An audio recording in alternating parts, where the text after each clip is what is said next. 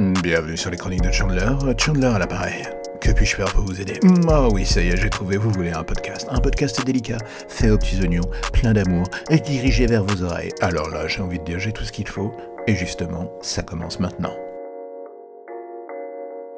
La vérité, si je mens, les débuts représentent-ils le point de non-retour de ce qu'est devenu le cinéma français? Avec Christian Clavier, bien entendu, un empilement de comédies dramatiquement médiocres, faites pour passer à la télé, s'exporter facilement et réinjecter de l'argent rapido, ni vu ni connu dans l'économie de ce monstre tentaculaire qu'est devenu le 7 art français Ou alors est-ce que c'est juste de la merde bien grasse et malodorante face à laquelle nos sinus, malheureusement trop habitués, ne font plus du tout attention? Je ne sais pas. J'ai toujours eu un gros moment de flottement face à cette saga, pour être honnête, comme beaucoup, j'ai vu les films et je les ai oubliés assez vite. Pris dans le tourbillon des sorties et du temps qui passe, ils avaient ce petit côté consommable qui n'a jamais eu l'intention de marquer les esprits. Et pourtant, voilà que même avec les années qui s'empilent, cette saga décide de ne jamais crever. Le mystère est quelque chose de fascinant d'une certaine manière. Ou effrayant, on va savoir, je ne sais plus en fait. C'est ça qui me fait peur. Si l'on se pose un court instant et que l'on refait en sens inverse les sorties de l'année, alors il faut bien être honnête, niveau comédie de qualité, le cinéma Frenchy n'a pas été un dealer de haut niveau. Cela fait du chiffre, mais la recette devient de plus en plus mécanique.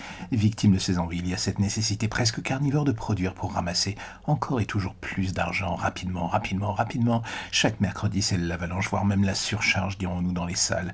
Et qu'est-ce qui va se passer? Il y en a beaucoup qui vont crever sur le pavé, tout seul, dans le silence, dans l'oubli, c'est triste. Et surtout, comment ne voulez-vous qu'on ne ressente pas du tout la lassitude du public, surtout quand on voit des films comme ce dernier volet de la saga de la vérité si je m'en arrivé en salle. Et oui, on se dit ça continue de polluer encore et toujours le line-up des films, des bons films qui auraient pu sortir à la place. Alors oui, j'entends déjà ceux qui vont me sortir la double carte habituelle du si t'aimes pas, mec, tu ne regardes pas. Et n'oublie pas en plus que c'est grâce à eux qu'on finance le reste. Mais là encore, et même si je comprends ces deux cartes miracles pour deux grosses prods d'or qui vont marcher, combien vont rapporter de l'argent ou se planter littéralement comme des merdes? Alors peut-être qu'avec le temps, je suis devenu un vieux con incapable de prendre les choses avec du recul, mais plus ces comédies inodores au budget pharaonique envahissent les écrans, plus cela me désole complètement.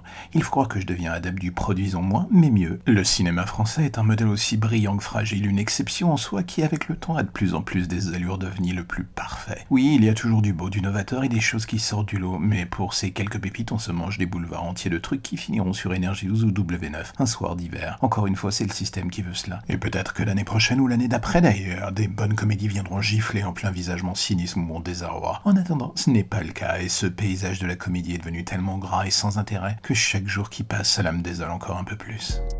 Et voilà, encore un épisode des Chroniques de Chandler qui se termine. Alors j'espère que ça vous a plu, j'espère que vous avez été intéressé, j'espère que vous serez proactif et que vous en parlerez partout. À vos femmes, à vos enfants, à vos parents, à vos grands-parents, à vos amis, à vos ennemis, que vous laisserez des étoiles sur Apple Podcast ou tout autre moyen de communication permettant de faire croître ce petit podcast. Et là, j'aurais envie de vous dire, je vous en serai gré, je vous en serai forté, je vous en serai reconnaissant jusqu'à la fin des temps. Ou alors jusqu'à demain matin, jusqu'à ce que le prochain numéro arrive. Allez, à bientôt.